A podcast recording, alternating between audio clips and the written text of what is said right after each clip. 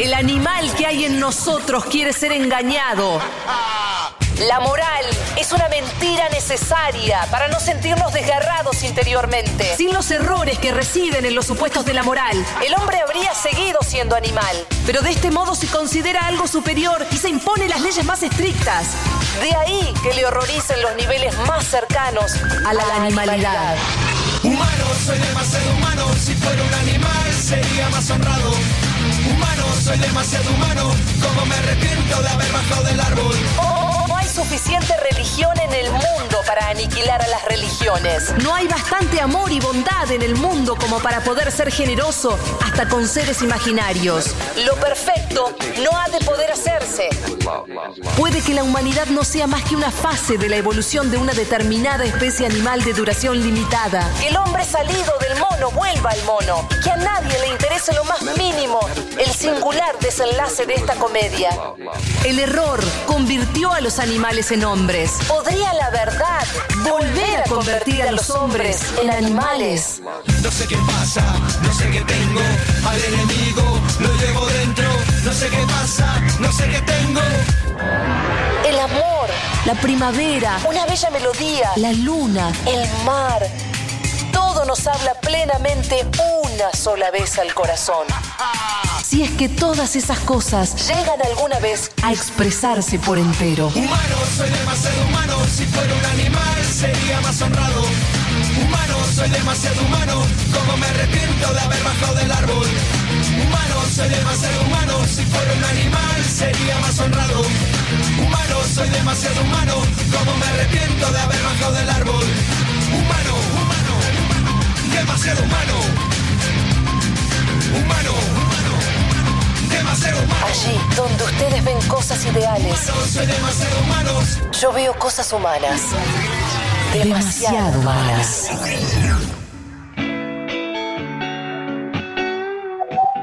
Eh, son tantos los usos de- del fuego en el ser humano, en la historia de la cultura. Casi diríamos como que el fuego es o ha sido el- un, un punto de inflexión en lo que terminó siendo la construcción de la cultura. Esa relación que escuchábamos recién, a Nietzsche citado entre lo humano y lo animal, tiene en el fuego un, momento así de, de desfase, ¿no? de, tránsito. Los animales no, no, no prenden fuego, ni lo usan. Este, los animales en todo caso son cocinados por el fuego. El, pasaje de lo crudo a lo cocido, muy eh, analizado en, antropología, da también origen a la, civilización humana. Y cuando a los animales se los cuece, se los cocina, obviamente para comerlos, eh, también el fuego ha sido durante muchísimos siglos, y, y lamento decir que sigue siendo, el, el elemento con el cual a los animales se los sacrificaba, se los quemaba. Los grandes holocaustos y sacrificios se han hecho desde ahí, desde el fuego. Este, porque parecería como que el fuego, digamos, no deja nada. Eh, hola María. Hola. Viste que el fuego, digamos, deja ceniza. La ceniza es como lo más, es como el, el átomo en su máxima expresión de nada. O sea, todo lo que estaba primero vivo y después diferenciado termina así eh, Homogeneizado en las cenizas. tremendo. Todo es lo mismo.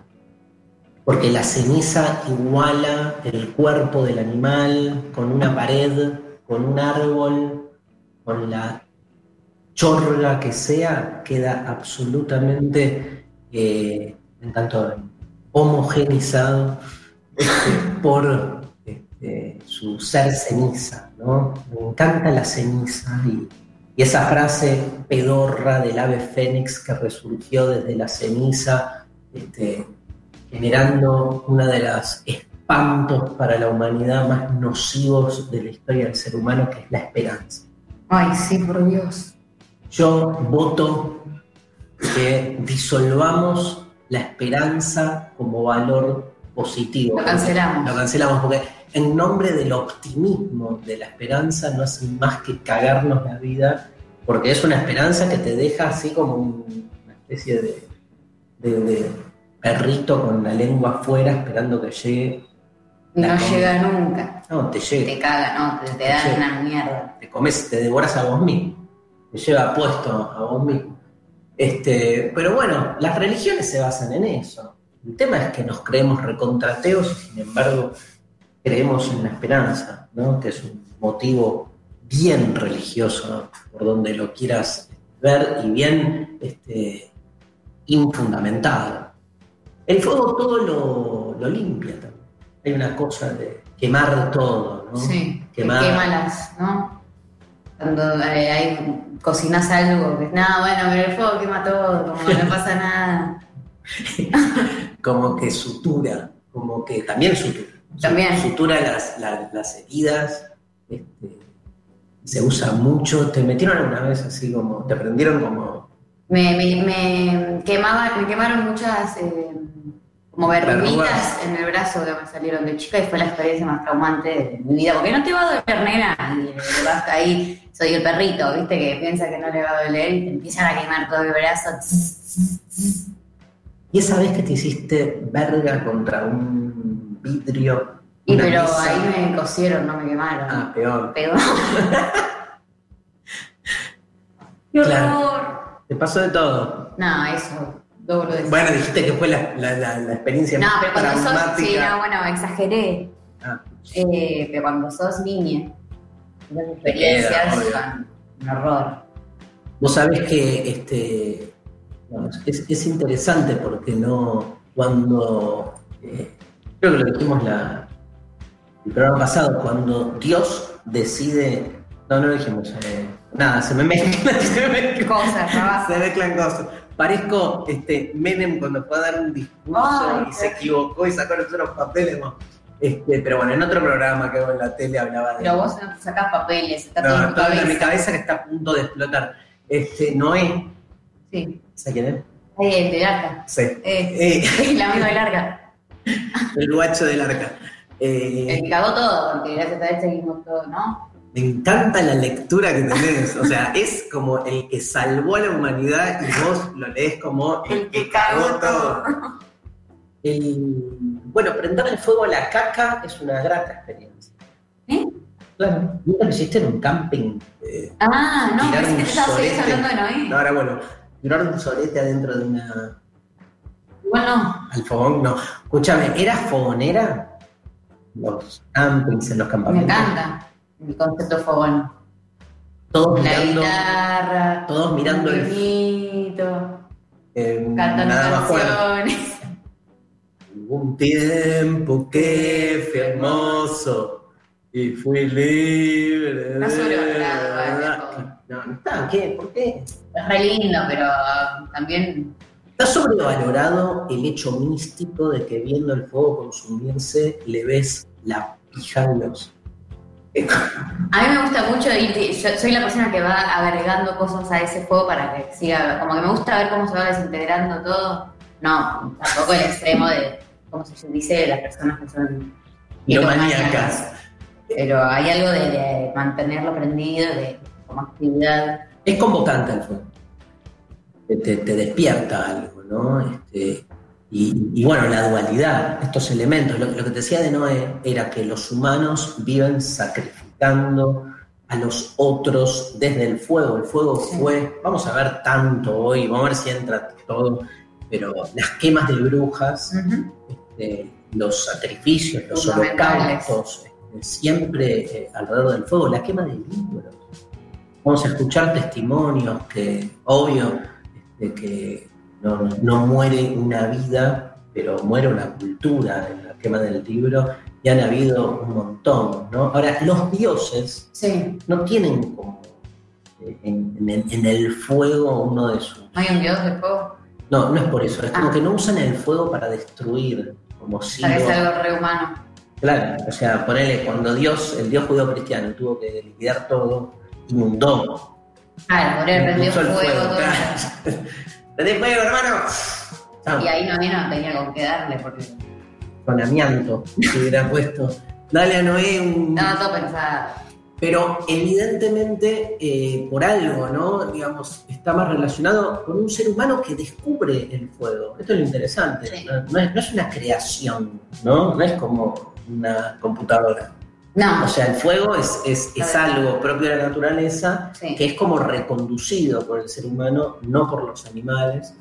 Eh, reconducido para muchas cosas. El fuego también es utilizado destruir la naturaleza, como está sucediendo hoy en la Argentina, por ejemplo, y en muchas partes del mundo, donde los grupos económicos que necesitan de algún modo la devastación forestal para la plantación de sus productos más redituables han hecho y siguen haciendo y lo están haciendo hoy de los grandes incendios forestales una forma de destrucción de la naturaleza y se cagan en todo, les chupan un huevo todo y destruyen todo y muere todo alrededor.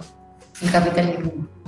Siempre, viste, el otro día con María Stanriver terminó la gala del domingo de Masterchef, no ayer, el domingo anterior. Ah, ¿Te acuerdas que vimos unas chicas que se tatuaban porque habían quemado el cuerpo? ¿Vos Sí, sí. Tuvieron un accidente y que sobre las cicatrices se, Se tatuaban. se tatuaban cosas. ¿Cómo se llama ese programa? resignificar. Cámara en acción. Cámara en Cámaras en acción, Sí. algo así. Bueno, cuestión que eh, era impresionante lo que contaban las dos chicas que dieron su testimonio, como de repente, no sé, estaban con una pava haciendo un mate y les quemó la, remera y la remera le quemó la mitad del cuerpo. Bueno, este, lo que es el cuerpo en combustión, dicen que es de los dolores más insoportables y pensar a tanta gente que la quemaron viva, loco. Dicen igual que te empezás a morir de dolor, pero que el humo te, te asfixia y te morís antes. Bueno, lo que no entiendo, lo decís como, como no duele tanto, yo qué sé, boludo, es un horror. Un horror. Los animales no queman animales, ¿viste? Es como. No le sigue diciendo bestia al animal. Los grandes así, exterminios crueles este, son mucho más por parte de- y aparte de la racionalidad, digamos, hay Sí, claro. la- los campos de exterminio, las cámaras de gas, hablando de. Hablo del fuego porque después esos cuerpos eran quemados, Claro. este, en grandes chimeneas, ¿no? Ahora, qué loco porque también hay una eh, idea del fuego como pasión, ¿no? Tipo, Sí. qué fuego. Estoy en llamas. Estoy en llamas, boludo, estoy en No, llamas. pero eso me prende, ¿no? Algo que, que te prende, como que me prende fuego. Yo estoy eh, usando mucho últimamente, estoy encendido. Encendido. Y tiene algo de. Pero bueno, encendido también es el conejito de Duracell. Sí. Me siento como el conejito de Duracell. Bueno, pero es la energía, digo, que el fuego. que- Energía del orto, boludo. ¿Por qué no se llevan el fuego a la re... No, bueno. El fuego de los dioses. Está bueno, el mito de Prometeo. Bueno, no vamos a hablar de tantas cosas. No, pero sí que hay, hay una llamarada. Una persona muy apasionada, tipo, viste, un garche grosso es un fuego. Una fiesta. ¿No qué se usa? Fiesta. No, no Fiesta, fue una fiesta. No, si ayer no sabés cómo cogimos, una fiesta. No, nadie- yo no sé, no escuché. Puede ser. No, bueno. Un juego, pero sí hay mucho ahora de. Entre mis amigos, es, ah, es un- es un juego. Personas un, un Pero juego. un fuego porque Que pones jueguitos en las fotos. Yo comento con jueguitos en las cosas que me parecen como. Ah, porque está el fueguito en, en en Instagram. Instagram, entonces como que mandas jueguitos. El fuego, pero como sinónimo de algo positivo. Alguien, Sí, alguien sí. fogoso es alguien muy apasionado. ¿Por qué la pasión está relacionada con el fuego y no con no sé, el aire? Porque, por no, sé. O sea, te puedo chamucear. Sí, pero todo esto es. No, posta que no, no, no se entiende mucho. Pero bueno, hay consigna, ¿no? Hay consigna. Y hay, ¿Y hay sorteo. sorteo? Hay de todo. Hay de todo hoy. Entonces, respondiendo la consigna del día de hoy, Sí, ¿qué prendería fuego? me encanta. Corta O sea, la bocha. Corta la bocha. ¿Qué prende fuego? ¿Qué, qué ¿A qué cosa? a. ¿Qué? ¿A qué le prendería fuego yo? A mi alma. Me gustaría ser un cuerpo desalmado, puro, carne, puesta ahí girando por. ¿Qué? No, la parte de puro. Es- Claro, porque el alma es como que lo corrompe. Ah, ok, ok. Yo pienso al revés. No sé, no se puede prender fuego el alma. No sé, prendería fuego al. tan, tan, tantas cosas. Yo prendería fuego todo. No, El bueno, Sistema. nada. ¡Eh! Anarquismo. Le prendería fuego a, a parte de mi historia. Porque no haya registro. ¿Viste esa No idea? fuego, perdón, sí. ¿Qué? ¿Qué? Tipo los lugares donde tenés que ir a hacer trámites, no los prendería fuego. bueno, todos, todos. Algo, algo de eso nos dicen acá los del equipo. Mariana Corriente dice, prendería fuego los usos de peluche del día de San Valentín, el concepto del monotributo, las ojotas y la palabra carraspe. Me encantó. Pero el monotributo por la página de la FIP prendería fuego. Lo que pasa es que tenés que prender fuego eh, el ordenador. Eh, me copó. Me gusta igual que metió ojotas y eh, la- como la palabra carraspera también me gusta como que pueda prender fuego en Una palabras. palabra. Palabras, conceptos, cosas, metió un poco de todo. Hay una página de Twitter que se llama Salió bien de pedo, que estoy siguiendo porque soy un tarado y me estoy al pedo. Ay, salió bien de pedo, véanla. Hay un boludo que se mete gas con una garrafa y le escupe a un fuego para Para, para hacer llamarada. así se le vuelve a la boca. Esa persona debe haber tenido que ir a una urgencia no le pasó nada, por eso se llama Ah. Salió bien de pedo. Y se le fue. polémico.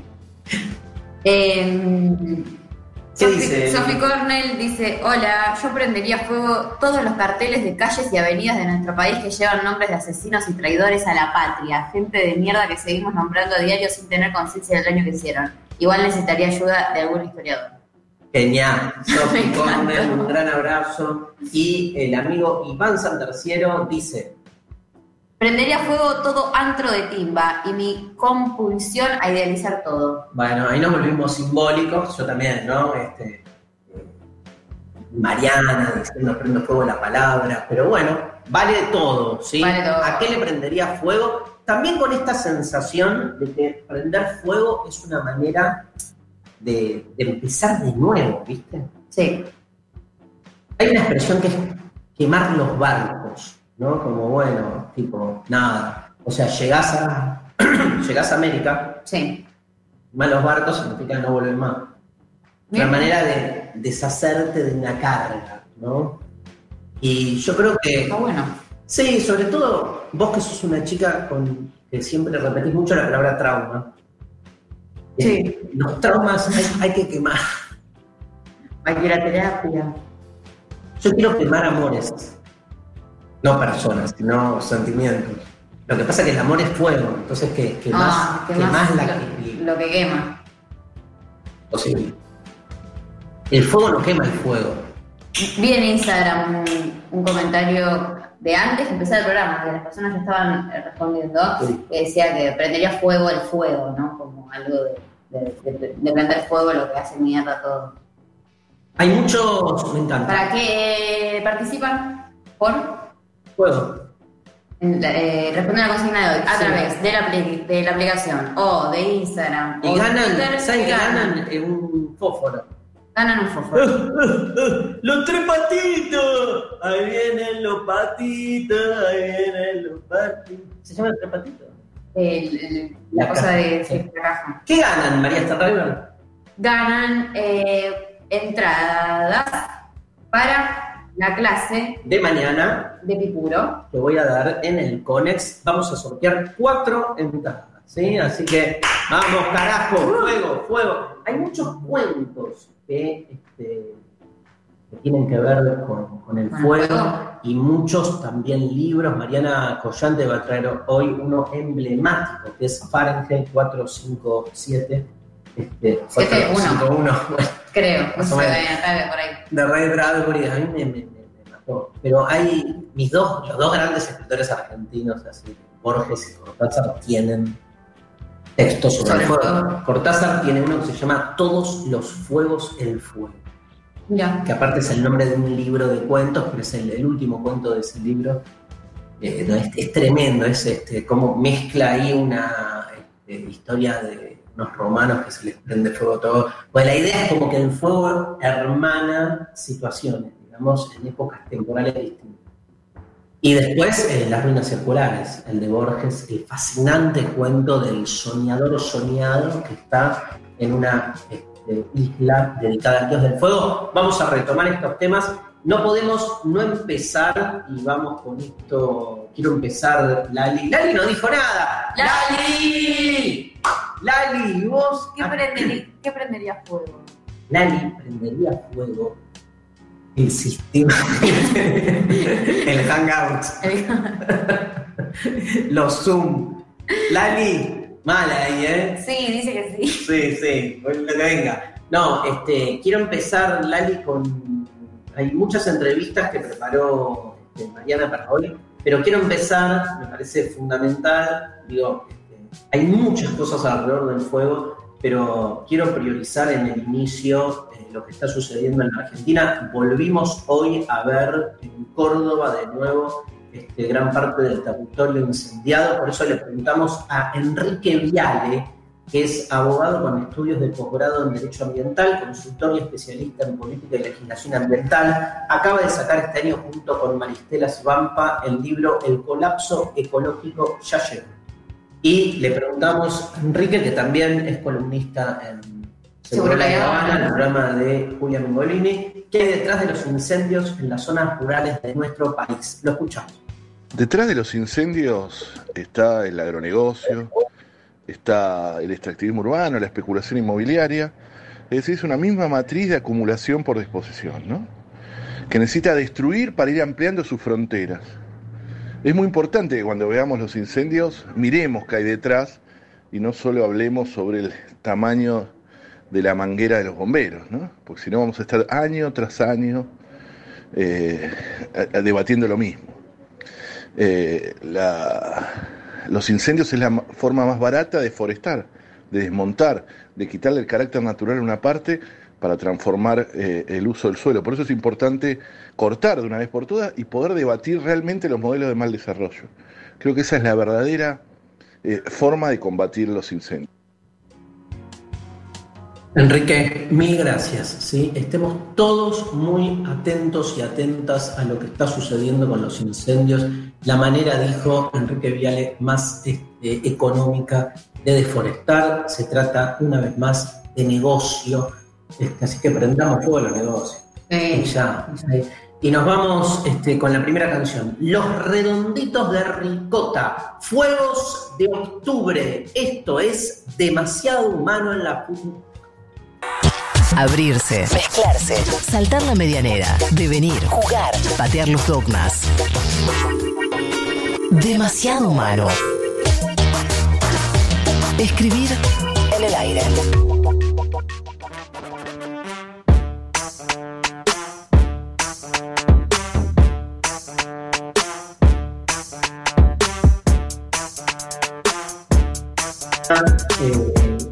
Le prendería fuego a la necesidad de etiquetas que son premios y actividad heteropatriarcal de los, los quieres. Sí, eh, dicen, prendería fuego al Poder Judicial, judicial por la app.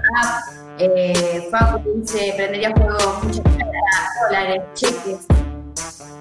Y sí, lo que pasa es que hay como diferentes formas la acción Una es una acción de, como así como de, de distribuir de nuevo algo. Primero juego de todos los elementos propios del sistema. Es como, bueno, arrasar con todo, porque de algún modo utilizas el fuego como una manera de lucha. Otra cosa, hay, hay, un efecto purificador también del fuego, como decíamos antes. Y hay también, eh, cuando uno dice estoy prendido fuego, ¿viste? tiene algo. Yo quiero jugar también con esa metáfora. O sea, me, prendo fuego en el sentido de me calienta algo, ¿no? Pero bueno, todo el mundo, porque veo los mensajes, se enganchó con el, prender fuego a alguien o a algo. Eh, de todo. ¿eh? Jorge Peña dice: Yo le prendí, en Twitter estoy yo, yo le prendería fuego a mi vida. Para que ilumine, caliente, inflame y se consuma hasta extinguirse. Hermoso. Hermoso. Eh, acá nos dice, ¿qué prendería fuego? Escribe y dice, la magnífica escena de Inglorious Bastard, Bastardos sin Glorias, cuando Yoyana prende fuego su propio cine en estreno de la nueva película Nazi, lo más bello de Tarantino. Claramente. Susana, tremendo ese momento de Bastardo sin Gloria, No, no, no, cuando eh. muere Hitler incendiado. Fuego. Me encanta porque Conrado, Conrado Quiroga, en Twitter me cita un texto del Zaratustra de Nietzsche. Ah, directo ahí. un Va. capo, un capo. Este, me prendería fuego a mí mismo, cita, y dice, como dijo Zaratustra en Del Camino del Creador, tienes que querer consumirte en tus propias llamas. Sin antes haberte reducido a cenizas, ¿cómo renovarías? Y el diálogo termina, me amo a mí mismo, y por eso me desprecio. Ah. Nietzsche, Ay, Nietzsche, fuego, Nietzsche, ¿eh? es fuego puro. Sí, ahora en el otro sentido. Guilina sufriendo dice, prendería fuego el sistema inmobiliario. Eh, Ana dice, ah, Ana estás a full, le mandó a la, la misma Ana, date, te leo una más, que está buena. Le prendería fuego a la obligación totalmente impuesta de vivir en la ilusión del amor, la imposibilidad de salir de ese círculo del oro. Ay, sí, todo es en esa. Eduardo nos pone, prendería fuego la necesidad de tener reuniones familiares con parientes fachos. Eh, Bel, prendería fuego todo grupo, grupo Clarín, simbólicamente y físicamente también, ¿por qué no? Tremendo, ¿no? Fuerte. Ese, eh, Violencia Rivas dice, yo, yo ya prendí fuego a alguien, a mi vieja, cuando tuve que creer. No está bueno prender fuego a alguien, aunque no lo hagas vos mismo con tus manos. Mi amor te sádica sobre la muerte. Y sí, pasás la experiencia y nada. O sea, no, no, no hay metáfora. Nosotros obviamente estamos jugando este, a quién, qué o qué eh, prendería fuego en términos este, figurativos, pero obviamente este, a cada uno le pega eh, de acuerdo a su propia historia. Ima Pelón dice, fuego solo al porro, o al patriarcado, o a una fogatita con amigas. Yo estoy con, con, los fogones, tengo una relación fluctuante. O sea, tengo que estar muy colocado para que el fogón se transforme como en un viaje. Y me quedo mirando y te, te canto, te hago la de Capo, Capuzoto. ¿Viste cuando en un fogón, Una que, una que una que todos, todos, ¿era? ¿Ese? que- ese? que no sabe la letra? Que canta, que tararea cualquier cosa. y te enseña las. Pero a veces como que el fogón, viste, el- te duele el orto, porque siempre te sentás o en el piso o en un tronco, Tronco de mierda. Este, aparte te llenas de ceniza, siempre hay un borracho que te vomita. No, bueno, siempre hay siempre, un borracho que sí. te vomita. Eh, Flor dice, prendería fuego mi angustia. Y la angustia es este, una sensación de que se te incendia el alma, ¿no? Sí, Celeste nos pone, prendería fuego los miedos. Me gusta esta, este lado. Eh, Cosme Castelar dice, prendería fuego el descodificador de Telecentro que es una mierda. Bancamos, ¿no? capo. Eh, Elemento. No, esperá, a ver acá. No, vos, vos vos. Yo voy a Instagram un poco también, que está lleno de mensajitos, y dice Agustina, la sociedad rural. Ah, sí, prendería fuego. Así entera. Eh, Florencia, prendería fuego un barbijo cuando termine la pandemia. Sí. José, a la televisión retrógrada que tenemos. Me encanta. Están todos prendidos fuego. Está todo prendido fuego, acá Carlax dice, están hablando del fuego y empezó a llover muchísimo.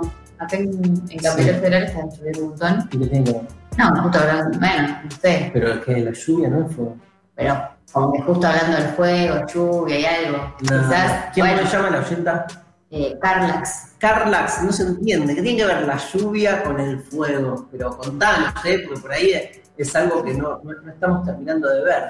Este, ¿Sabés qué? Eh, hablábamos antes de la quema de libros, porque sí, justamente en este eh, acto nocivo del fuego utilizado también, digamos, como represión. sí, Y- y, o sea, tenemos la quema de brujas por un lado, casi como un, un emblema de lo que es quemar al otro. incluso cuando le pegas un tiro a alguien, se dice lo quemé. O sea, el, verbo quemar, el fuego está muy ligado a la destrucción del otro, porque este, lo que hace es incinerar directamente este, a la persona. Pero, digamos, hay una situación muy simbólica y que tiene un efecto, antes cuando decía quemar el alma, hay una manera de quemar el alma, es quemar la cultura. Y nosotros venimos de una sociedad, no solo mundial, sino específicamente en la Argentina, que ha vivido la quema de libros como una este, forma de pensar que así se generaba represión, se generaba miedo, digamos, ver esos libros que vos leías en una fogata, quemándose, o sea, un libro ardiendo sabiendo que ahí hay imaginación, hay libertad, es como la, peor tragedia que puede vivir justamente una sociedad emancipada. Escuchamos a Judith Bossiol, ¿sí? que este, Judith es periodista, investigadora especializada en temas culturales, especialmente en dos áreas, en dos áreas la historieta y el humor gráfico, el, el historieta, el humor gráfico y los derechos humanos. El último libro se, titula Historia del humor gráfico en Argentina, lo escribió junto a Diego Rosenberg y Mariana le preguntó a Judith, porque Judith investigó mucho el tema de los libros en la dictadura argentina, qué objetivo buscó la dictadura con la quema de libros en esa época. La escuchamos. Creo que el fuego y las quemas de libros son siempre impactantes y siempre espectaculares en el sentido de espectáculo aleccionador, ¿no? Eh, y son la forma más dramática que toma la censura. Eh, yo creo que en algún lugar de nuestra subjetividad tenemos eh, grabadas las quemas de libros durante el nazismo, la quema de libros acá en, el, en la Escuela Superior de Comercio Manuel Belgrano de Córdoba y la quema del Centro Editor de América Latina en un baldío de Sarandí. Y también eh, metaforizado con los bomberos de Fahrenheit 451 de Ray Bradbury. Creo que las quemas eh, tienen un sentido concreto, que es la destrucción de los materiales, pero también uno simbólico, que tiene que ver con la desaparición de los, de los signos, de los símbolos, de los pensamientos, eh, de las elaboraciones teóricas, de las libertades, ¿no? Hay una correspondencia entre la desaparición física de los cuerpos y la destrucción simbólica de los objetos, ¿no? Es el cuerpo y el alma. Se cree en general que los militares eran unos brutos y por eso quemaban libros, y yo creo que es exactamente lo contrario, que porque tenían clarísimo el valor que tiene un libro eh, como símbolo de libertad, de expresión, de crear mundos, es que los quemaban los quemaban no porque los desvalorizaban, sino porque los valorizaban mucho. Tremenda, Tremendo. Gracias, Judith Gociol. Hace rato que no la escuchaba este, a Judith y es fascinante el trabajo de investigación que ha hecho sobre este tema. Pueden googlearla y buscar muchas de sus obras y me parece fascinante también entender esto, ¿no? Cambiar esa lógica de los milicos eran unos brutos este, no porque sean o no lo sean, sino porque entender que la quema de libros no tuvo que ver con un acto de brutalidad, sino con entender el valor del libro en la construcción de nuestra libertad. ¿no? Eh, lo que toma el fuego, lo que quema el fuego, ya no renace. O sea, todo bien con el ave fénix y la paja esa, pero digo, lo quemado no tiene manera de restituirse.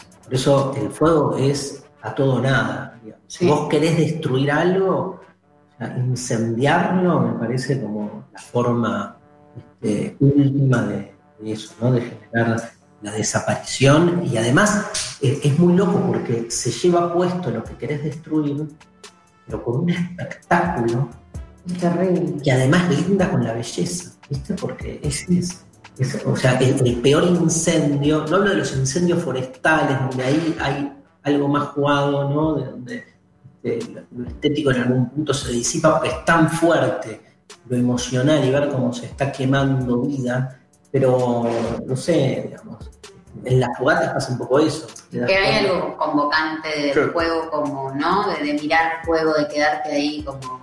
Un poco el, mito de Prometeo de prometió robando el fuego de los dioses, siendo en este sentido que el fuego parecería algo sobrenatural. Es muy loco porque es un elemento propio de la naturaleza, pero no surge de la naturaleza.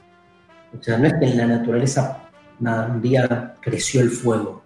O sea, obviamente el cielo es naturaleza y el rayo es naturaleza y todo eso hace a que eh, el fuego sea parte de nuestro contexto natural. Pero para esos primeros seres humanos, la, la, la, observación de la llegada del fuego fue casi como la presencia del no Sí.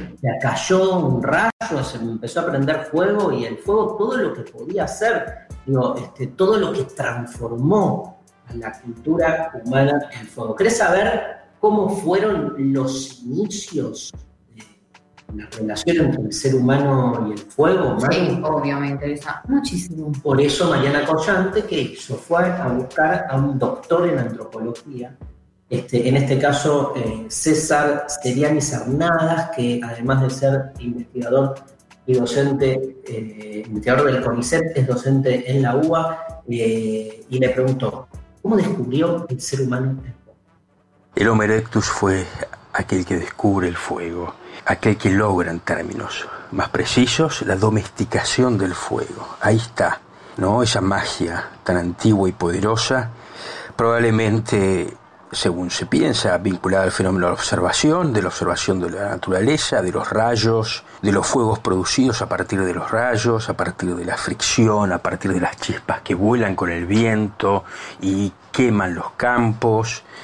Esos fenómenos, al observarlos sin duda, en un trabajo ahí donde un cerebro se iba ya iba trabajando, ¿no? Siempre a partir de esa mímesis y esa reproducción. En la fricción de piedras, en el pasto seco, los palos, se logra hacer fuego, producir fuego. Y tenemos un millón y medio de años de eso. Como tal, esa domesticación del fuego es inherente a nuestra historia como seres humanos. Somos hijos del fuego, no seríamos lo que somos si antes nuestros ancestros no hubieran domesticado el fuego. ¿Para qué?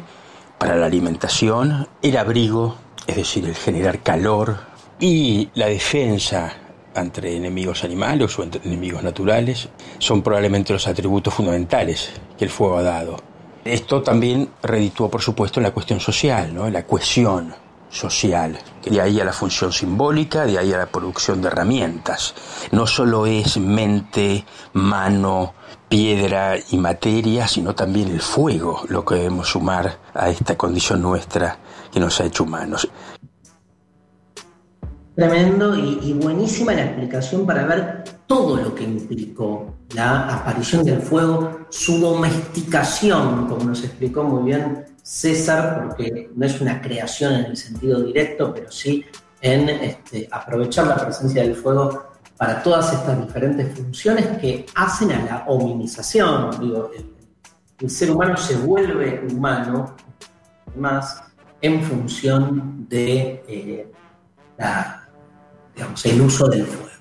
Vamos a escuchar una canción. Este, tengo un tema que yo escuchaba cuando era chico que se llama Fuego en, en Animana. Dicen que yo na na na no me acuerdo de, eh, era una canción de César Isela creo que tenemos la versión original de César Isela, creo, y pegada tenemos este, la. ¿Qué me dices? Ah, y pegada tenemos la canción de eh, la versión de Doña María.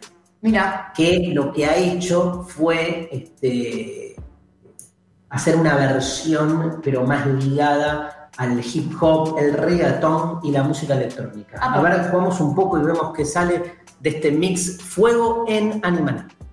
Darío Stanraiver es demasiado humano. Filosofía en HD. Bien, este, hay mensajes, ¿no? ¿Qué dicen? ¿Que estamos, transmitiendo desde el baño? Dicen que parece por. ¿Qué hay? ¿El inodoro? ¿Se escucha el inodoro? ¿Pero por qué? Sofi, contanos después, este, este es por el, el eco. ¿El eco? ¿Y que el baño tiene eco? Claro, viste que cuando dicen que Eh, ¡Epa! eh, ¿Qué, cuándo qué? No, fue Lali. Ah, Lali. Bueno, ¿Viste que cuando que, que en el como en el baño se escucha como eco. Esto, estamos en otro lado de donde estábamos hasta ahora, pero Otro ambiente que tiene más eco. un poco más seco. Bueno, habrá que ver este, cómo lo, si, si molesta, cómo lo reformulamos. Bueno, hay mensajes, ¿no?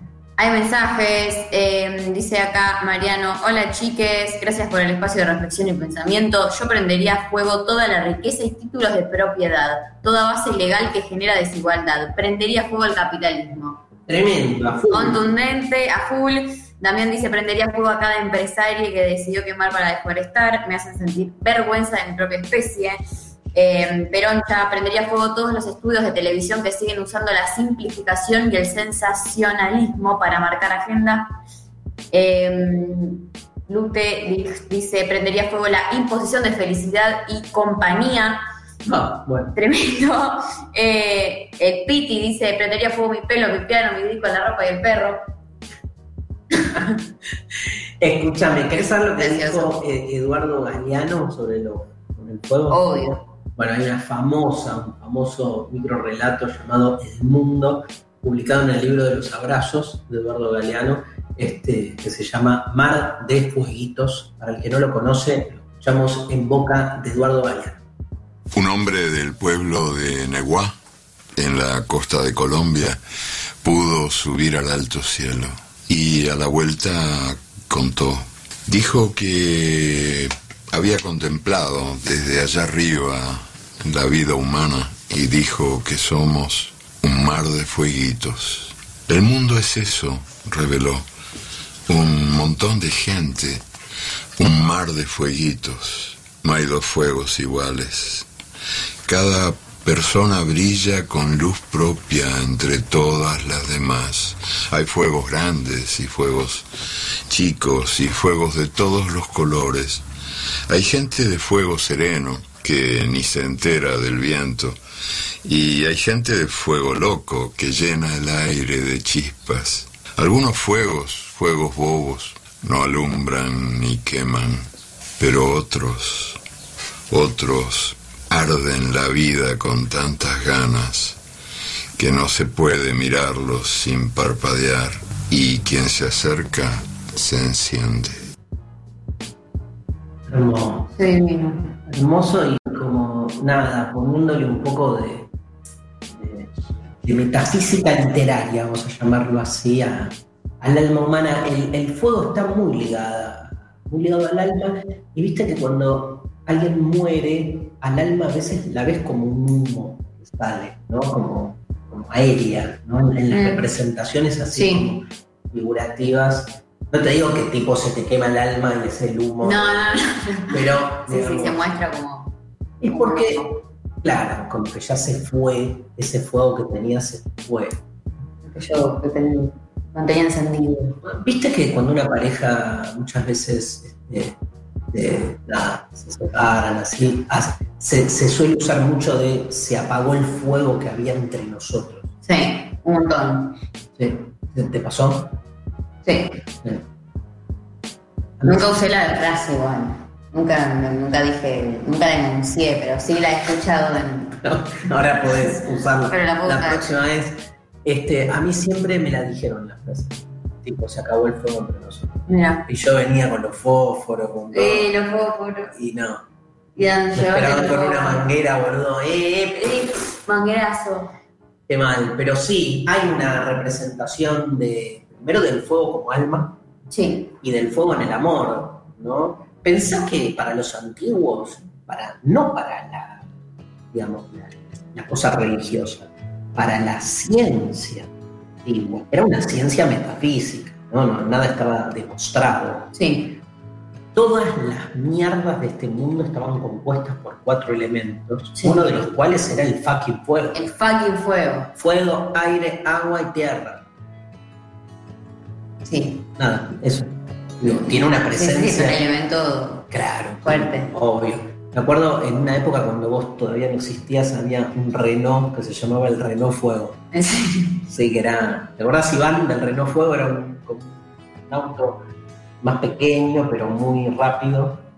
Y la publicidad en la tele era el mundo está hecho por cuatro elementos. Y te mostraban así tipo tierra, y te mostraban pedazos de tierra, Ah, aire, agua, y aparecía el pelotudo del auto y decía, el fuego, bien, comprate un. Renault Fuego y vas a dominar los cuatro elementos. Tremendo. La publicidad no hay, no hay que ser tan... Ahí. Bueno, vos lo sabes. ¿Pero qué? No, no hay que, no hay, no hay que minimizarla. ¿No? El poder que tiene la publicidad en la construcción de la subjetividad. Pero lo del fuego en la pareja, que es medio insoportable, pero que es real, porque cuando viste, siempre tenés la, la dualidad, cuando al otro se le va el fuego, que te querés matar, porque vos estás todavía en Re enfueguecido. Fue, Y del otro lado, viste, son tipo hielo, Sí. o peor, porque ahí mandó Iván una foto, creo que A del, del Renault Fuego. Este, que es este. ¿Es del Renault Fuego? Eh, sí. Sí. Ah, tremendo, bueno, ¿Viste? arriba del fuego. Aguantá, aguantá. Muy buena la publicidad. Este, nada, y después está cuando a vos se te va el fuego. Y re. Es peor. Que vaya vos. Sí, te deja un culpa toda la vida. Sí. Más si querés a lo. Y bueno, pero si se va, se va. No es así. O podés, ¡Hace algo, loco! podés reencenderlo. Metele el yo. Tenés fósforo. Chupo de algún lado. Bueno, para hablar del fuego en la pareja, Sí. ¿sabes lo que nos trajo Mariana Collante? un fragmento de un youtuber llamado Lodi Charlie Lara. Se define como especialista en temas de amor y sexo. Mira, ¿Lo escuchamos? dale. Por ejemplo, si tú empiezas a salir con alguien y lo conoces y sientes esa chispa y todo está divino y sí, qué rico, pero ¿qué pasa cuando se extiende en el tiempo? Te vas acostumbrando a la persona, ya se va entrando en la rutina y ahí muchas veces cuando llegan los hijos cambia como toda la dinámica eh, en la casa y muchas veces se rompe un poco o se pierde un poco esa llama que tú tenías al inicio con tu pareja, ¿ok? Lo primero que tú necesitas es buscar esa coquetería, esa conquista diaria. El deseo necesita espacio, ¿ok? Entonces es como los carbones que tú pones en la parrilla, que necesitas echarle oxígeno para que prendan. Bueno, esa es como la analogía. Tú necesitas ten- que la la relación tenga oxígeno para que se mantenga encendida. Somos un carbón. Yo una vez tuve una novia, Sí. no sé si sabías esto, Mm. tuve una novia que, este, eh, nada, me dijo, me encaró ponerle a los meses, pocos meses, y me dijo, no quiero ¿Pocos salir, de? De empezar a no quiero salir más con vos porque me dijeron que, nada, no importa, me arrepentí. Ay, Dios, menos mal. Me arrepentí del relato porque... Está iba- bueno poder arrepentirse. Sí, me encanta. Bueno, no, ¿qué onda el asado? ¿No? El carbón, Sí, el asado. Qué boludo. entendimos por el parque.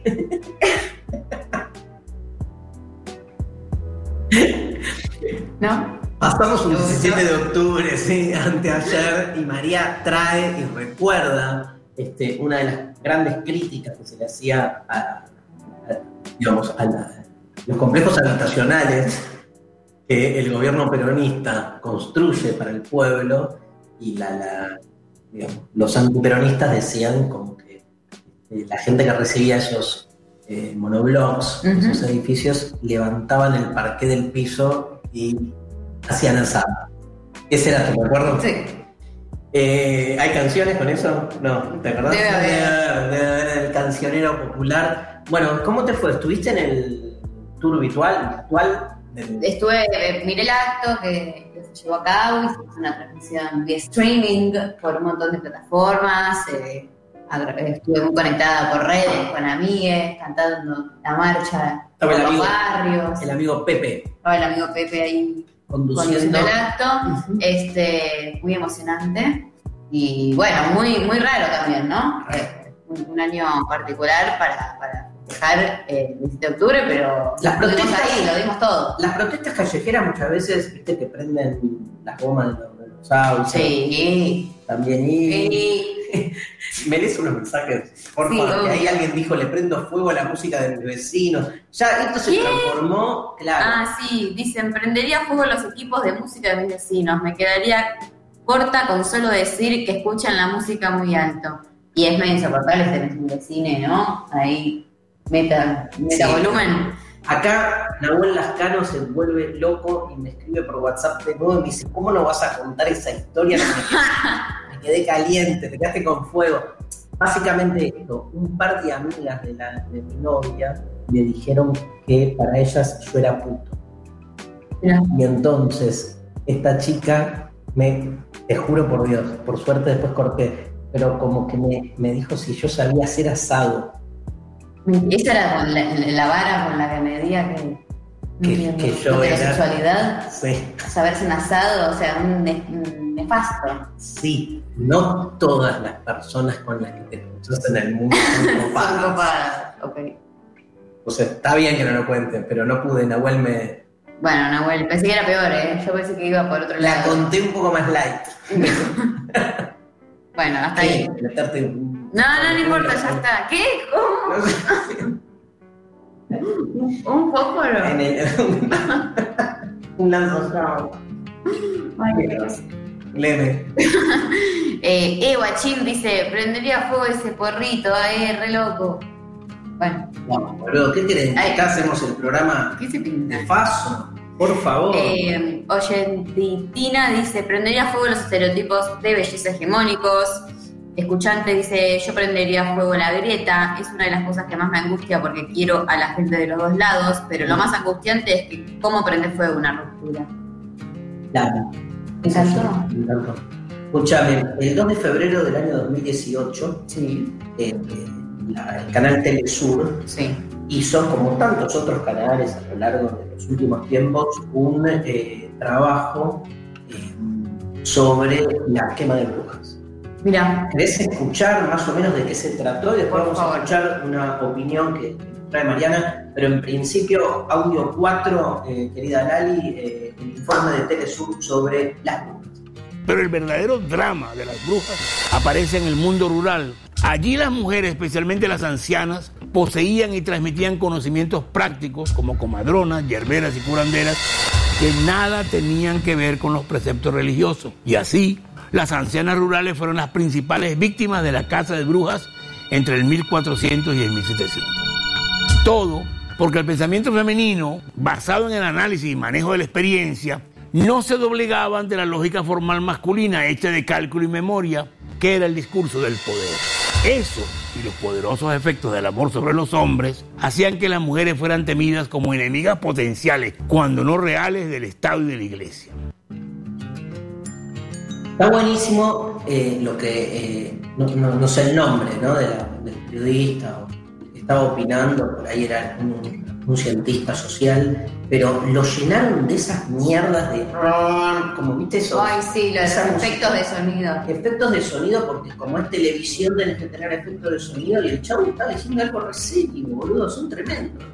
Pero bueno, es- está claro que a qué se le llama quema de... Primero, la idea de quema de brujas tiene que ver obviamente con eh, una expresión, por un lado, va directamente a la cuestión del aniquilamiento y exterminio de la mujer. Sí. ¿no? Eh, de toda mujer deseante, de toda mujer que en su momento este, justamente buscaba un empoderamiento en una sociedad patriarcal mucho más manifiesta. Bueno, Sí, y en el marco de un, de un capitalismo en desarrollo también que, que le vino muy bien.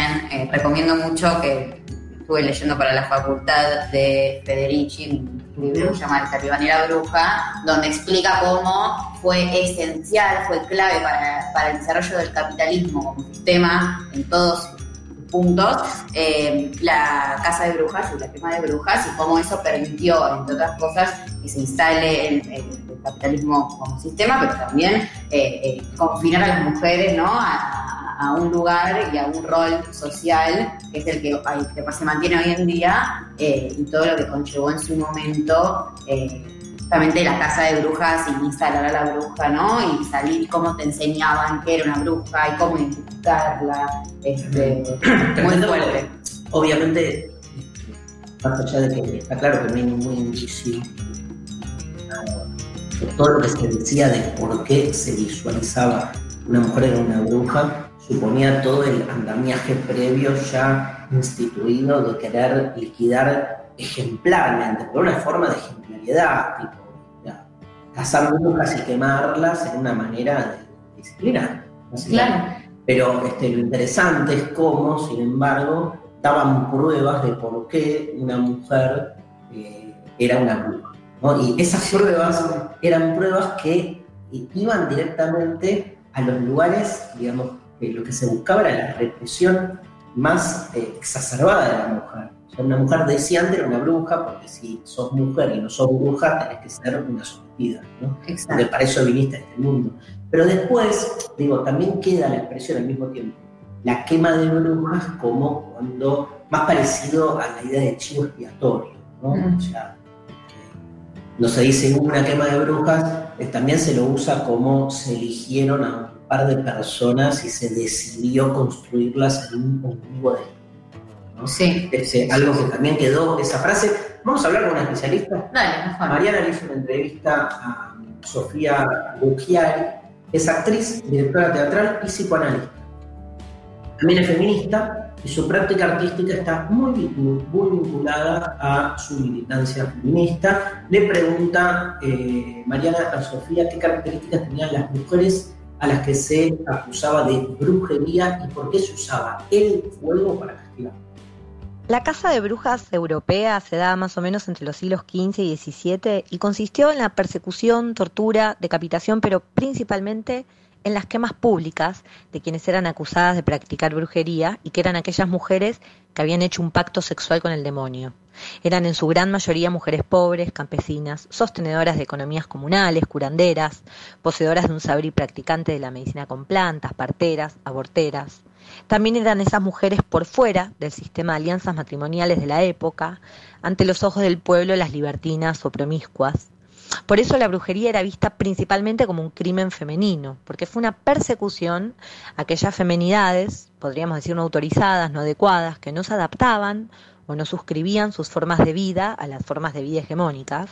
Y entonces se produjo una asociación estigmatizante en las subjetividades a través de la historia entre la idea de una feminidad desobediente, contestataria, deseante, eh, lujuriosa, ¿no? como el pecado capital, subversiva, ruidosa, potente, con la idea de que eso es malo, que produce daño, que está mal, que es anormal, con esta imagen de la bruja o de la brujería como un acto terrorífico o terrorista, podemos pensar, igualando así femenidad con debilidad.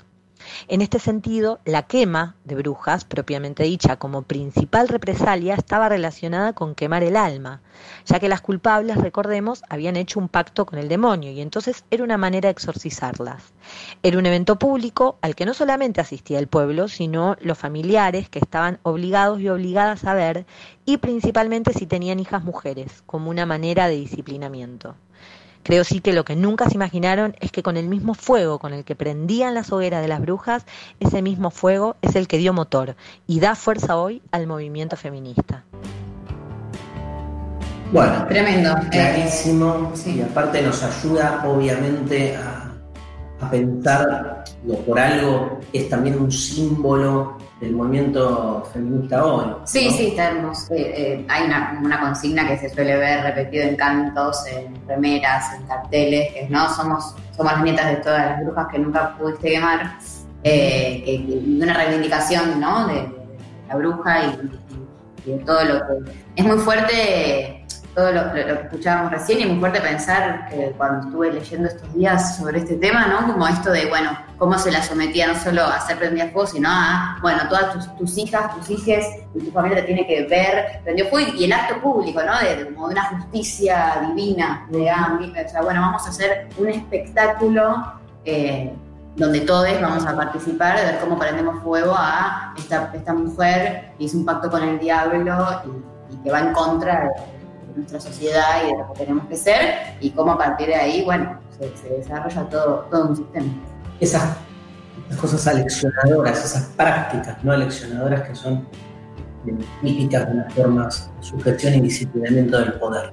Nos vamos escuchando a los Talking Heads, mi grupo favorito y uno de los primeros temas que escuché de los Talking Heads y que me sigue partiendo la cabeza. Y ya que hablamos de fuego y de incendios, Burning Down the House. Muy bien, más mensajes.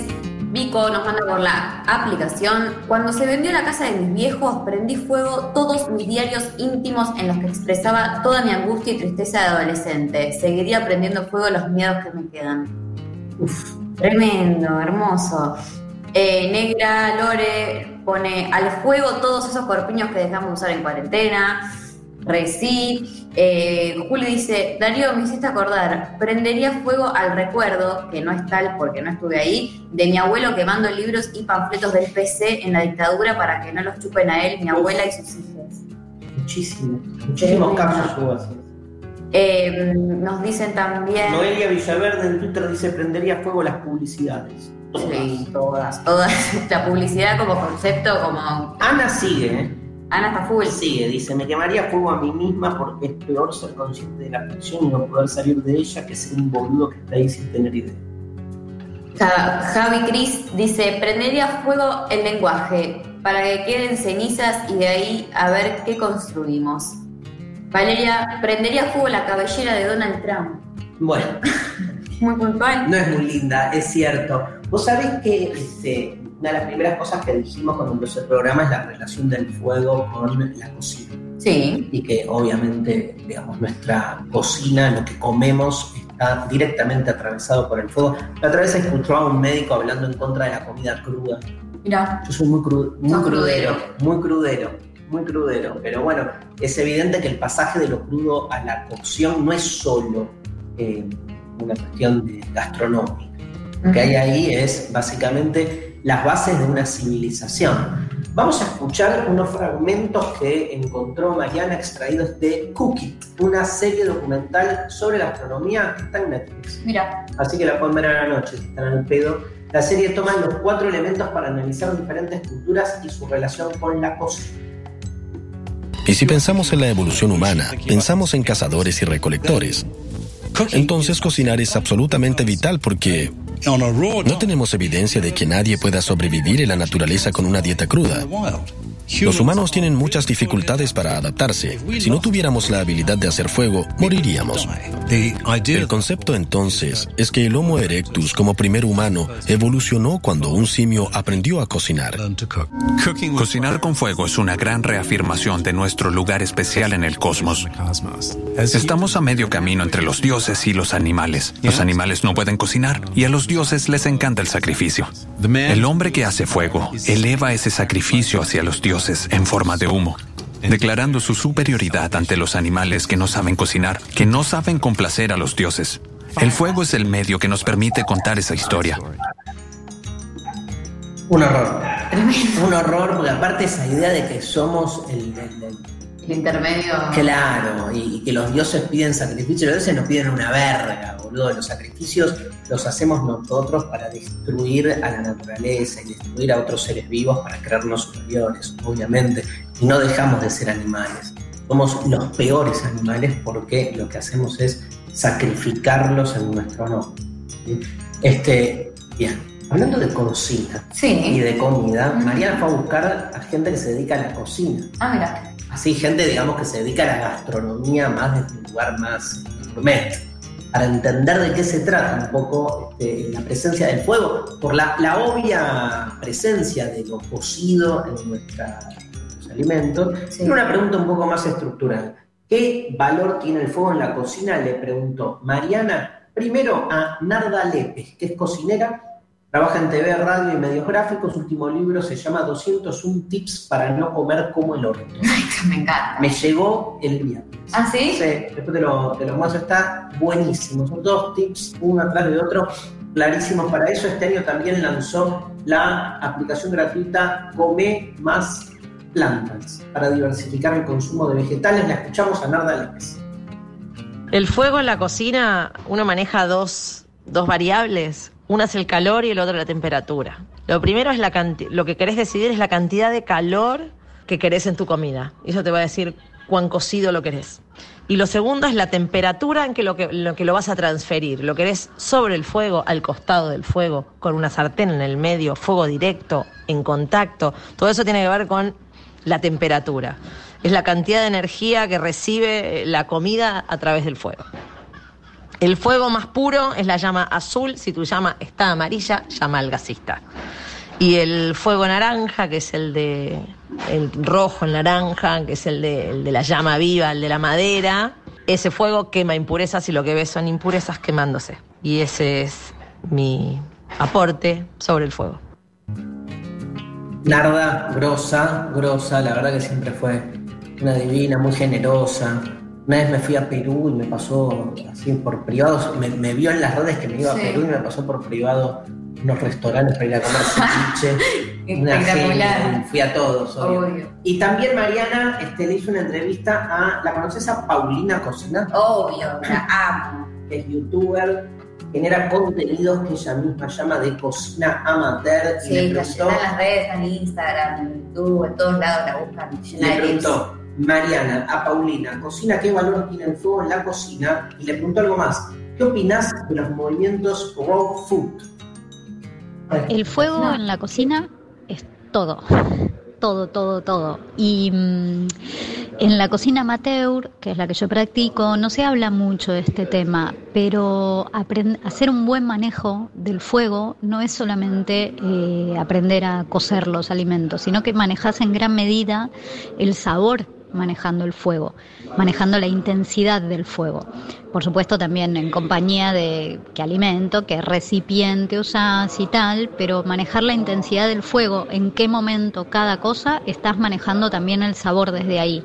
Y para mí es una de las cosas más lindas de aprender en, en la cocina, ese manejo. Me, me encanta. Me encanta cuando tenés un alimento que lo cocinas, no sé, las verduras y primero así, pero después lo bajás, pero después lo pones acá, pero después, bueno, eso, aprender ese tipo de cosas a mí me encantan, me encanta más que aprender a condimentar o aprender a cortar, aprender a manejar el fuego, para mí es todo para aprender a cocinar.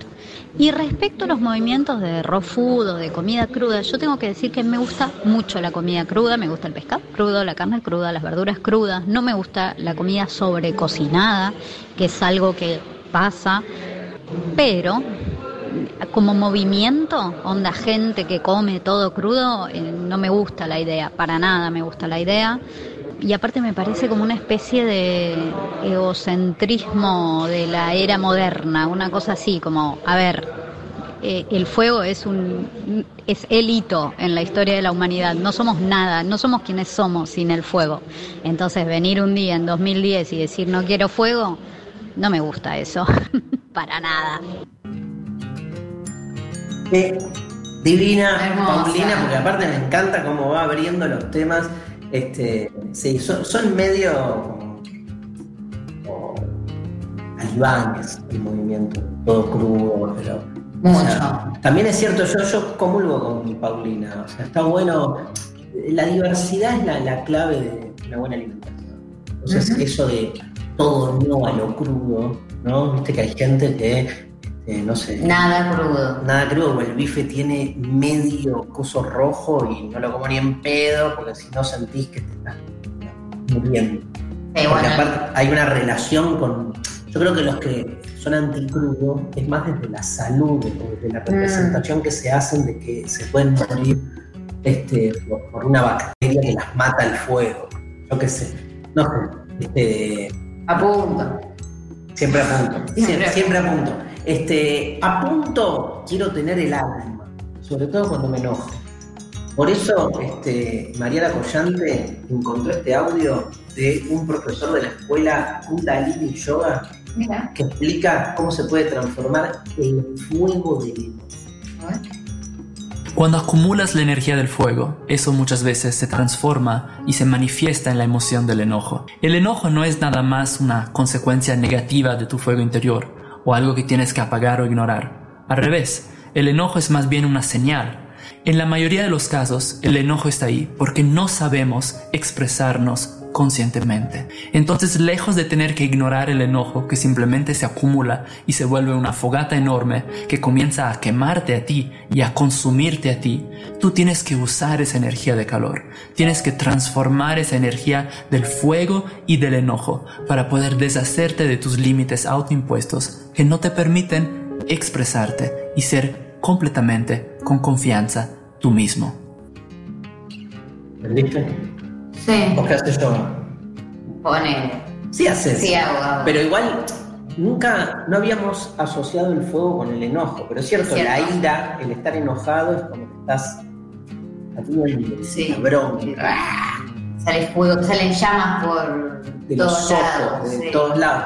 Este, Mariana entrevistó a Patricio Barton, que es periodista, conductor de radio y televisión, participa en la conducción del ciclo La venganza será terrible, el, el ciclo famoso, ciclo de tantas décadas de Alejandro Dolina, y realiza el podcast Es por acá, sobre observaciones de la vida cotidiana, y le preguntó Mariana a Patricio Barton, ¿qué es para vos el fuego interno? ¿Qué será eso del fuego interno, ¿no? que, que tiene tan buena prensa? Y está bien que tenga buena prensa porque a mí me resuena como algo genuino, muy cercano al deseo. Me parece que no hay que confundir al fuego interno con, con un carácter orientador, sino que más bien me parece que el fuego interno empuja, empuja hacia la acción, es pura pulsión de vida en ese sentido, motoriza, eh, pero no necesariamente orienta. A veces las llamas demasiado vivas terminan desorientando, ¿no? Y entonces ahí se me ocurre acudir al oxímoron maravilloso que plantean los bomberos cuando hablan de control del fuego, eh, manejo del fuego, toda esa idea bomberil quizás eh, es difícil de aplicar al fuego interno. Pero asumiendo los riesgos, estos de los que hablo del fuego interno, eh, por supuesto me parece que siempre es una idea saludable la del fuego interno y la entiendo como pura pulsión de vida. La pulsión, gracias Patricio. La, la- la pulsión es muy, muy fuego, ¿no? Uno piensa sobre todo la pulsión de vida este, y de muerte, ¿no? Digo, en ambos casos, el fuego como creador, como en ese cuento de Borges que citábamos, Las ruinas circulares, donde el dios del fuego es el que le da la magia al soñador para que termine creando desde su sueño vida humana. Tal vez en el relato bíblico el alma que le da vida al, al muñeco de barro, que es Adán, es este aire en realidad. Le insufla hálito de vida por la nariz, pero es como un aire encendido, ¿no? Digo, vivificante y, y en algún punto eh, enfueguecido. Estoy con esa palabra. no. Bueno, nada. Eso, este. eh, buenísimo, gracias. Este, nos vamos. Hay un montón de mensajes. Un montón. Pero La gente está prendida a fuego. de una. Vamos. On fire. Vaya, ¿no? Mirá que me perdí. Iba a nombrar una canción. Por ejemplo, Virus. No. De adelante. ¿Cuál? ¿La de Virus? ¿La de Virus Pecado 2? No, ¿sabes qué quiero escuchar? Ya que hablamos del fuego interior y de eso. Sí. Ricky Martin. Ah, bueno, ahora sí. ¿Nos jugamos? Dale. Vamos, Mariana, nos jugamos. Lali Rombolá, todo el equipo de Demasiado Humano. Vamos, Ricky Martin, fuego de noche, nieve de día. Essa seca de palavra triste em mim na boca. Travo, trava, mãe. Le damos la bienvenida a Mariana Collante y su columna Otras Palabras. Hola, ¿cómo andan? ¿Qué haces, Mariana? ¿Empezó tu curso? Eh, sí, ya entregué los primeros materiales para nuestro primer encuentro que se dará el miércoles. O sea que la gente está leyendo fotos de Rodolfo Walsh. Muy bien. ¿Hay gente? Sí, sí, sí, hay gente, así que estoy con- muy contenta, muy contenta. Ya me encontré un, un oficio. Obvio, obvio, tantos años aparte. Tantos años, tantos años. Tantos años leyendo al pedo, porque viste que nunca pensás que sirve para algo leer, viste como. Bueno, ahora le encontramos la vuelta. Contanos qué nos traes hoy. Bueno, traje dos novelas. La primera es una novela gráfica que se llama Mouse, ¿no? De Art Spiegelman.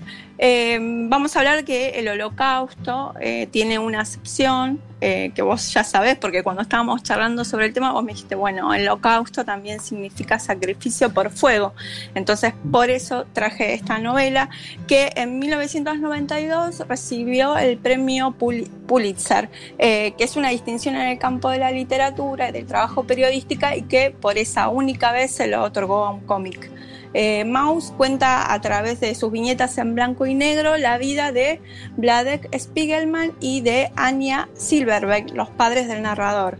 Eh, ellos eh, de manera cronológica vamos conociendo no solo la biografía de estos dos sobrevivientes de Auschwitz, sino el origen de la discriminación en la vida cotidiana en la zona de Alemania, ¿no? de Europa, eh, periférico ahí a Alemania. Un tiempo antes y durante el régimen nazi, sobre todo el azoramiento que tenían las personas cuando recibían toda esa discriminación, que se los despojaba de las cosas, etc. La parálisis y, ¿no? al principio y las, las estrategias de sobrevivencia que comenzaron a tejer entre todos para ver si podían zafar. Em, esa es una parte de Maus, ¿no? La otra es la propia realización de la novela, ¿no? Eh, el, autor se encuentra con su padre, muchas veces teniendo conflictos, ¿no?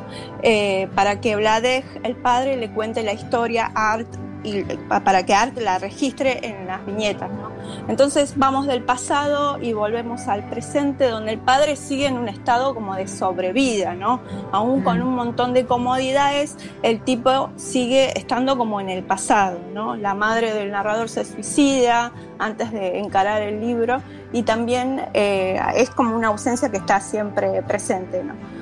Spiegelman además pone sus propios miedos ante la obra que está llevando adelante, ¿no? Cómo retratar a su padre para que no parezca la caricatura del judío avaro, cómo dibujar un campo de concentración, cómo dar cuenta de la ferocidad y crueldad extremas, ¿no? Él los dibuja, a los judíos los pone como ratones y eh, los, nazis son los gatos, eh, y después hay otros animales, otros personajes, eh, también duda del proyecto en sí, ¿no? Piensa que por un lado el tema llegará a mucha más gente a través del formato cómic y por el otro teme ser pretencioso al creer que pueda retratar la dimensión del holocausto. Bueno, pero lo que logra finalmente es una obra que retrata la vida de dos víctimas, dos sobrevivientes, la familia de estos dos sobrevivientes, no también la incomprensión de los, lo, que queda de esa experiencia. ¿no? Y me parece que es tremendamente contundente, no por eso, digo, se le dio ese premio porque me parece que era como, no, no podían no darle ningún tipo de reconocimiento porque la verdad que la obra está buenísima y lloras un montón y a la vez, y hay momentos que que, fuerte.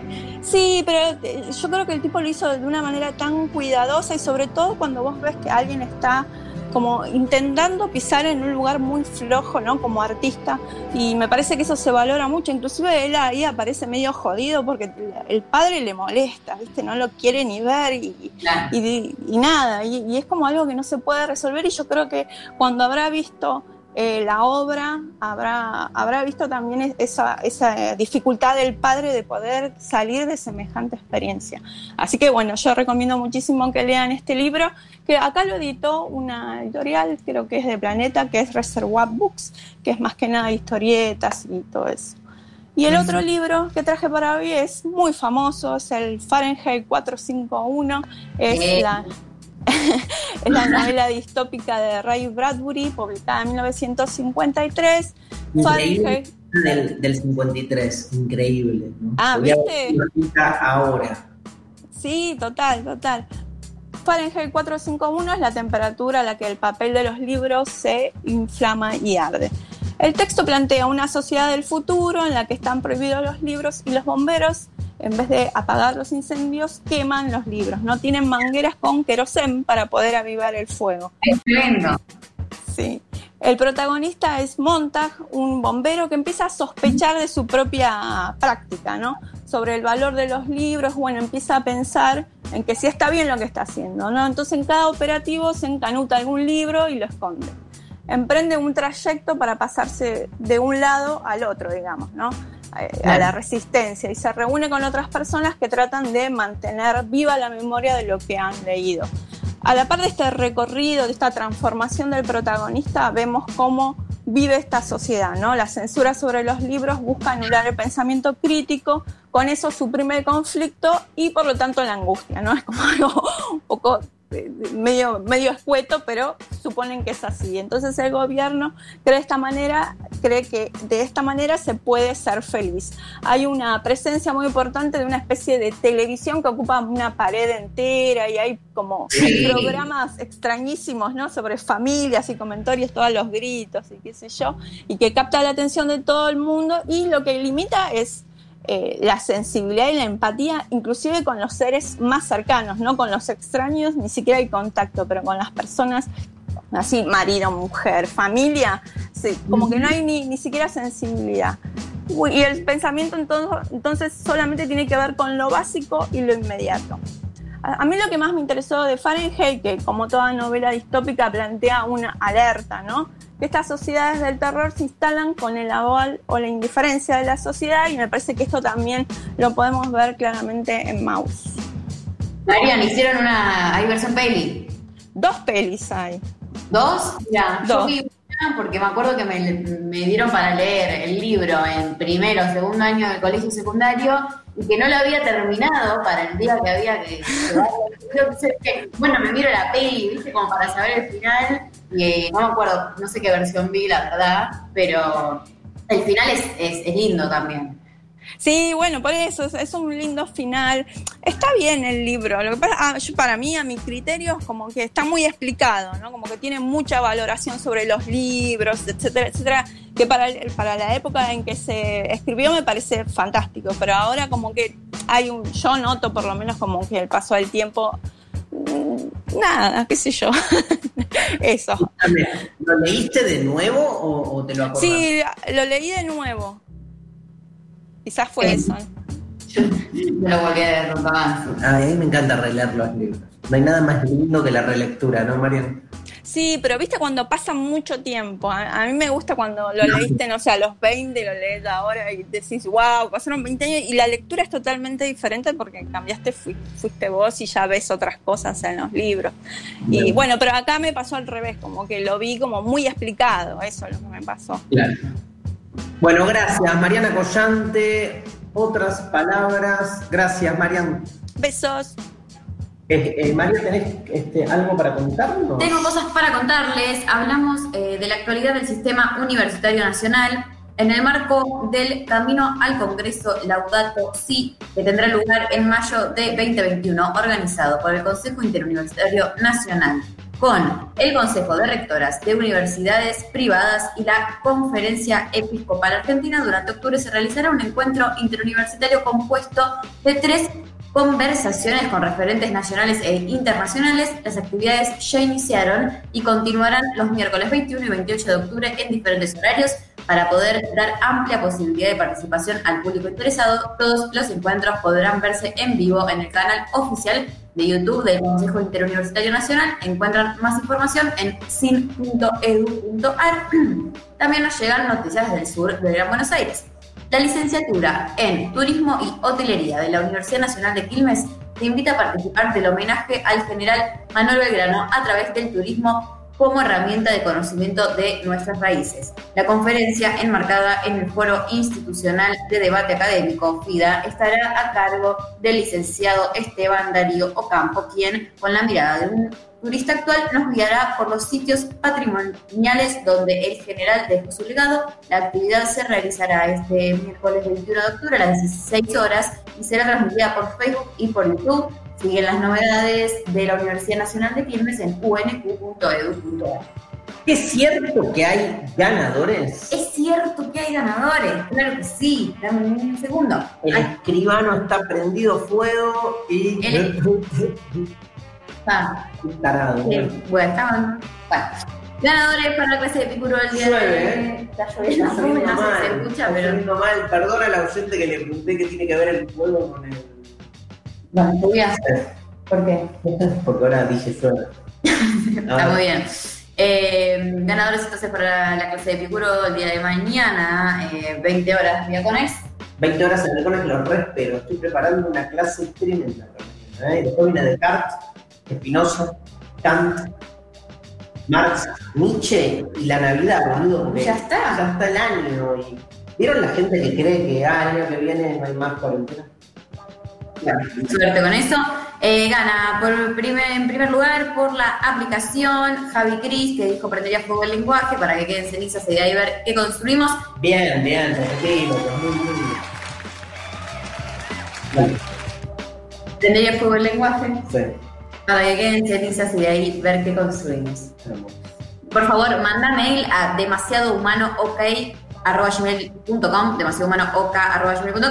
Eh, segundo lugar, Pablo, eh, que escribió por Instagram que prendería fuego al 2020. Al año. Al año, mierda segundo. Todo este año mierda. Había un restaurante que fue pedida llamado 20 Mira. hace años. ¿Te No. acordás? No, era 2008. No, no era 2020, pero porque era, creo que era juramento. Bueno, sí, puede ser. Eh, ¿A quién le importa? Segunda. ¿A quién le importa lo que yo haga? Hey. Después ganó también Natalia por Twitter, que nos dijo que prendería fuego todos mis cuadernos y libros de la secundaria, la mierda, la nostalgia y los momentos que tanto idealizo. Muy bien. Todos y queremos eso. todos queremos eso. Y por en último lugar, por la app también, Ferchu, que dijo prendería fuego cada momento en el que entré a un local de ropa y tuve que preguntar hasta qué talle tienen. Nunca llegaba a mi talle y salía de los locales con algo roto adentro mío. Por favor, Ferchu, manda mail a demasiadohumanook.com, demasiadohumanook.com. Les ganadores. Me encanta. Me encantaron todos. El fuego será devastador, será purificador, será, mm, digamos, eh, algo que destruye para siempre. Será cierto que al final de la ceniza se puede construir algo. Tendrá que ver con la pasión, tendrá que ver con el enojo. ¿Qué mierda? No sabemos, pero es cierto que este, en algún momento nos creamos la ilusión de que el fuego vino a buscarnos y que no, no estaba acá, ¿no? Qué loco, el ser humano es un animal tan fácilmente domesticable con sus ilusiones y representaciones porque duran tanto. Bueno, hasta aquí llegamos. Gracias, ¿eh? este, gracias por el fuego. Gracias a todos Hay una, equipo. hay una novela de Mario Benedetti. ¿Se llama qué? Gracias por el fuego, Ah. ¿no? Marian, que está ahí escuchando, gracias por el fuego, que además este, se hizo una película argentina muy grosa, este, y que eran, creo que eran dos amantes, Gracias, y como que al final el diálogo era gracias porque por el fuego, porque le daba para prender el, El cigarrillo. pero era como gracias por la vida, por, Claro, por todo. por el garcho, Por el garcho. por el amor, Por la el- pasión. por el fuego, gracias por el fuego. A ver, ahora estoy al pedo hoy. Sí. Hago un vivo con Diego Ramos a las 11 de la noche. Bueno, por ahí. entonces. Hasta esa hora voy a estar leyendo el libro de Benedetti. Bueno, Bueno, gente, gracias. ¿eh? Este, Lani Rombolán, la operación técnica. Iván Santarciero, Sofi Cornell, Mariana Collante, el equipo de Demasiado Humano en la Futurock. Nos vamos con el grosso de Juan Ingaramo. dale. Dale, moviendo un poco las caderas, fuego y pasión. Juan Ingaramo, nos vemos el lunes que viene. Esto es Demasiado Humano en la Futurock.